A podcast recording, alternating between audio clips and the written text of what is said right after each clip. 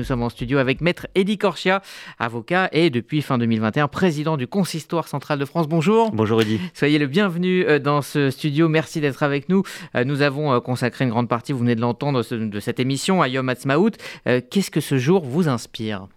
C'est un jour important pour notre communauté en France et dans le monde. Et c'est d'ailleurs, je pense, dans le, notre calendrier euh, annuel, c'est une date euh, fondamentale, puisqu'on passe, euh, et on l'a vécu notamment hier soir, on passe de Yom HaZikaron, ce moment de recueillement à la mémoire de tous ces soldats qui sont tombés depuis la création de l'État d'Israël. Et puis, ces dernières années, ça a été aussi une journée qui est devenue une journée de commémoration aux victimes des actes terroristes en Israël. Et puis, on passe de cette cérémonie, de ce moment très important, solennel, émouvant, chaque année, à un petit peu plus tard, eh bien, cette soirée où nous fêtons l'indépendance de l'État d'Israël euh, et évidemment l'État d'Israël euh, à travers cette fête de Yom Ha'atzmaut.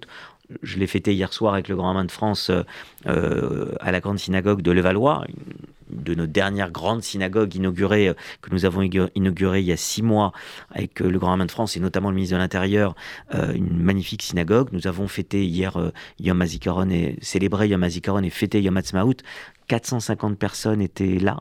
Euh, et je peux vous dire que l'ambiance était effectivement une très belle ambiance où tout le monde avait plaisir à, eh bien, fêter Israël. Des enfants de chorale sont venus, par exemple, pour chanter des chansons euh, israéliennes. Il y a eu euh, des deux anciens, deux anciens vétérans qui ont fait la guerre du Sinaï, la guerre de Kippour, qui étaient là on célèbre d'ailleurs, on commémore cette année les 50 ans euh, de, la, de la guerre de 1973.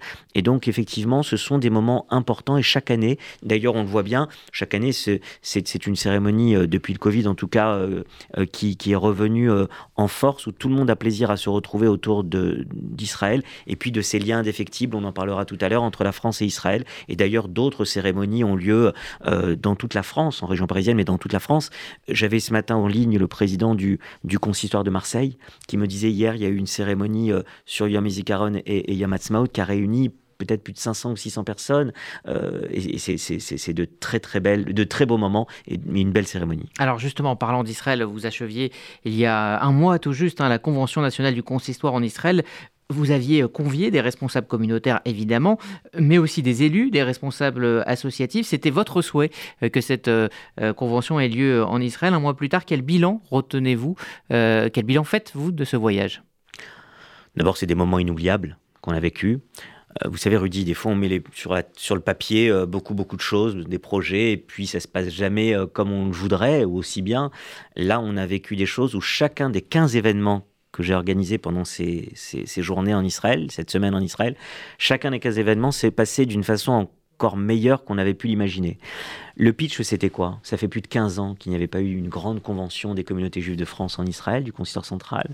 Près de 15 ans. Et, donc, le pays n'est plus du tout le même. La France n'est plus du tout le même pays que le pays n'était à la fin des années 2000. Et Israël n'est plus du tout le même pays, euh, évidemment, qu'à la fin des années 2000. Ça a été complètement transformé. Et lorsque je, me suis présenté au Conseil de France fin 2021, j'avais annoncé que je voulais euh, faire une grande convention qui réunirait, qui aurait un double objectif. Premier objectif, réunir des dirigeants, des responsables du Consistoire de France.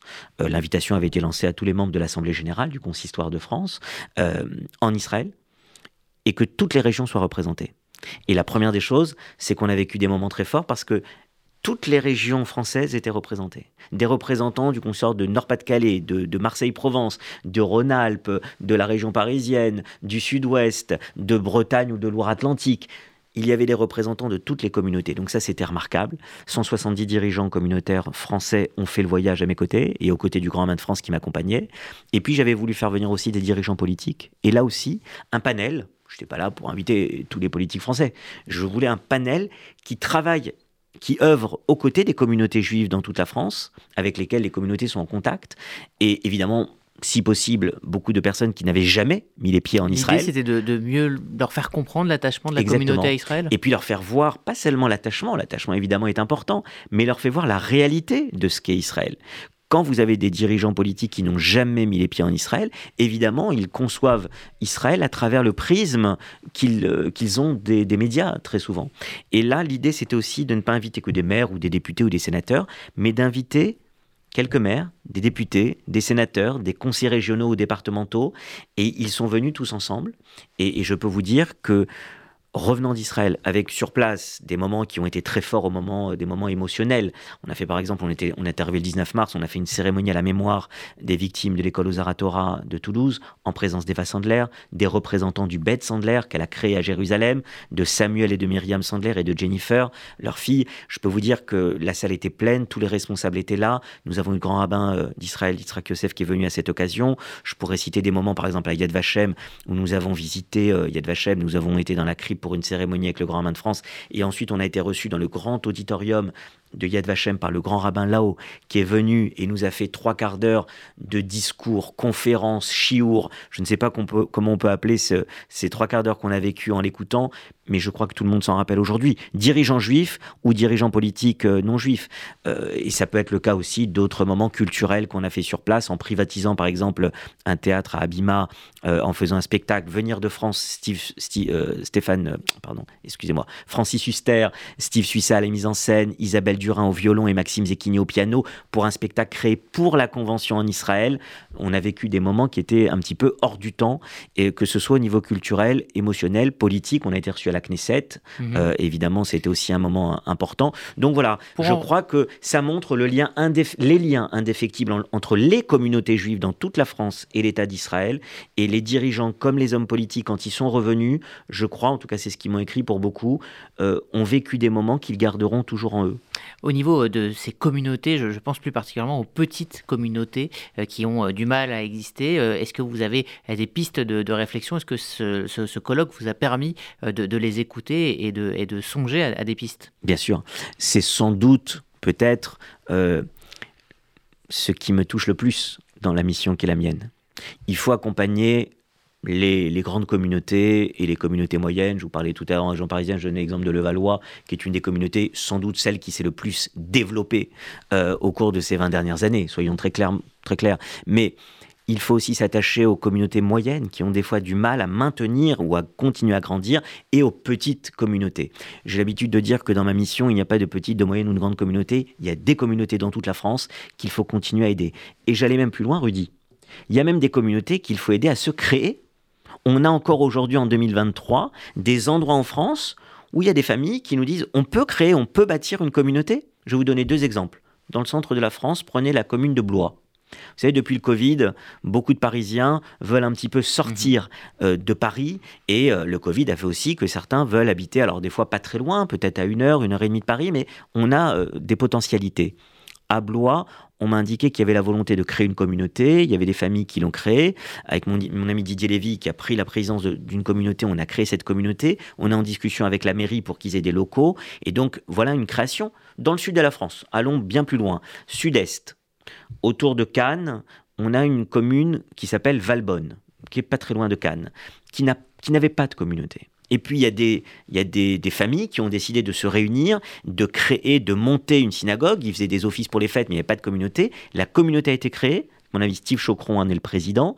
Et avec le gouvernement de France, nous sommes allés l'année dernière à, Valbonne et nous avons inauguré la synagogue de Valbonne qui s'est créée sur place et qui permet mmh. d'avoir une communauté de plus dans la région, par exemple, des Alpes-Maritimes. C'est-à-dire qu'il faut s'attacher à renforcer et à aider le dynamisme des communautés quand elles sont déjà très établies et, les aider dans leur euh, poursuite d'activité. Et il faut aider encore plus les petites communautés à se créer ou à continuer à vivre, comme vous l'avez très bien dit, parce que ce n'est pas évident dans toutes les régions de France.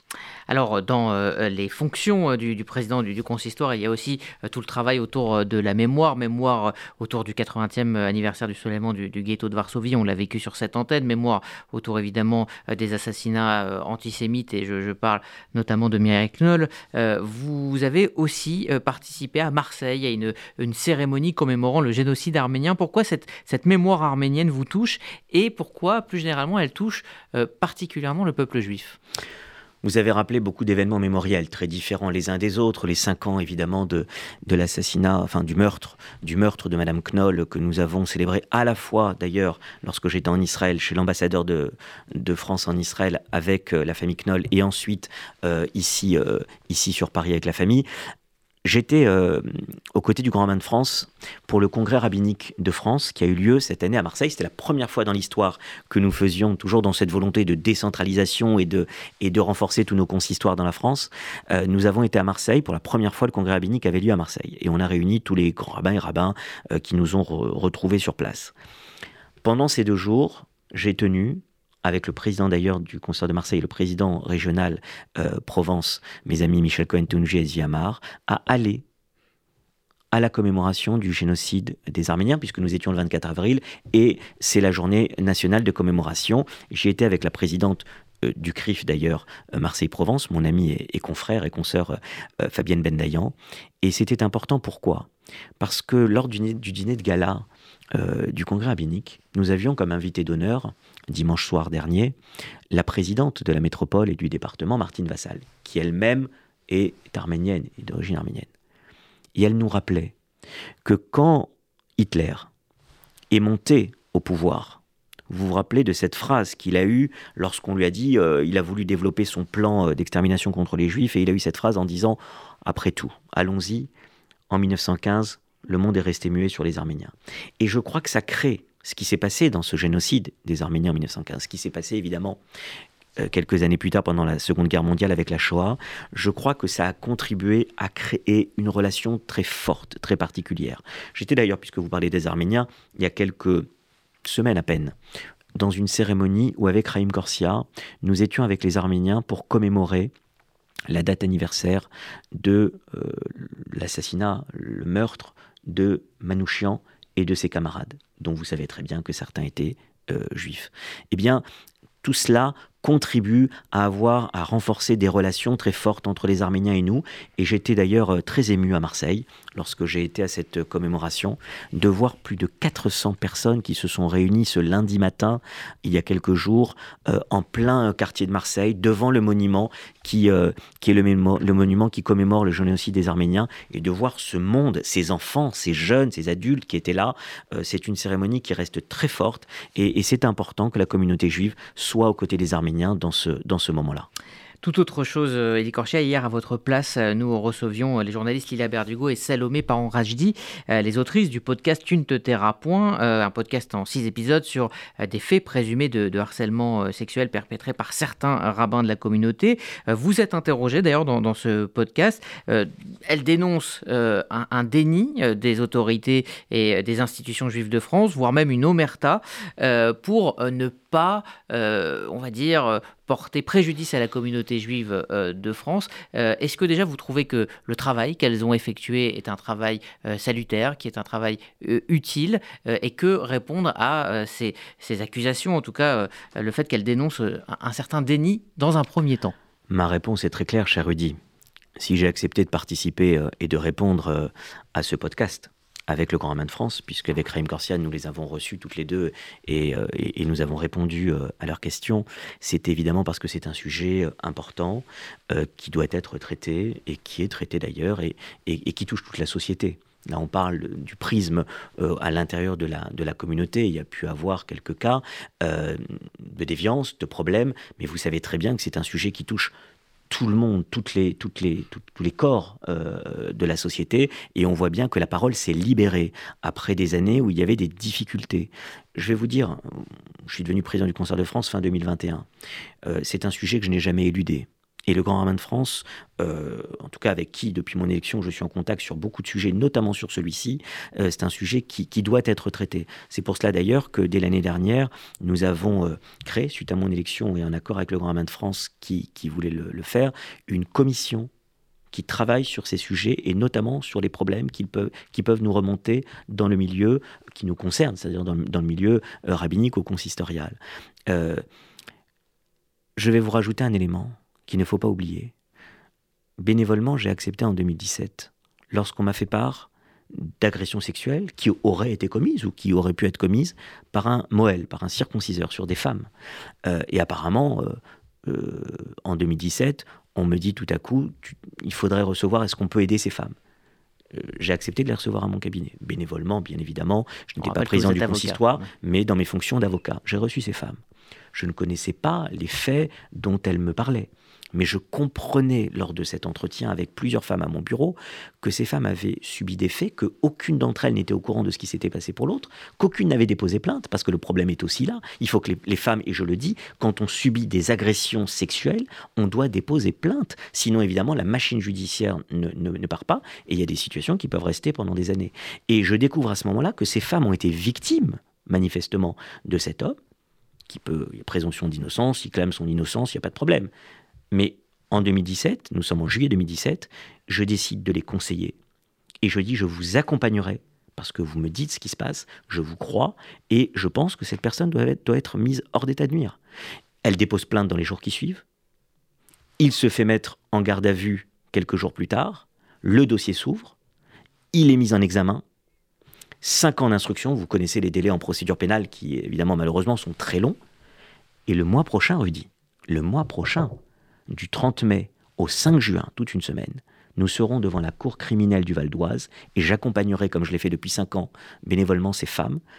Beaucoup, malheureusement, ont eu des faits qui étaient prescrits, donc seront là comme témoins, mais pas comme partie civile. Mais j'accompagnerai ces femmes qui sont parties civiles et nous verrons la décision qui sera rendue. Mais en tout cas, j'accompagnerai ces femmes parce qu'il était évident pour moi qu'il fallait euh, accompagner ces personnes qui, pour moi, ont été victimes de faits très graves qui, j'espère, seront, seront euh, portés à la connaissance et donneront lieu à condamnation par la Cour criminelle. Donc c'est vous dire l'importance de ces sujets. Un, déposer plainte, toujours, parce que quand on ne dépose pas plainte, malheureusement après, bah, l'institution ne sait, judiciaire ne s'est pas mise... Vous êtes d'accord pour dire qu'on a eu du mal à en parler dans la communauté mais attendez, mais toute la France a eu du mal à parler de ces sujets. Regardez depuis ces dernières années.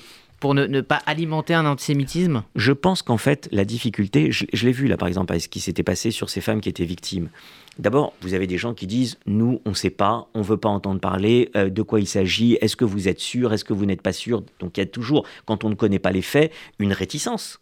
Mais ça s'est passé dans tous les autres milieux socio-professionnels qu'on connaît, où la parole de femmes se sont libérées. C'est ce que disent les deux journalistes. Et, ben, on, le voit bien. Et, j'ai l'habitude, quand on parle de politique et qu'on parle de vote juif, vous le savez très bien, Rudy, j'ai toujours l'habitude de dire il n'y a pas de vote juif en France.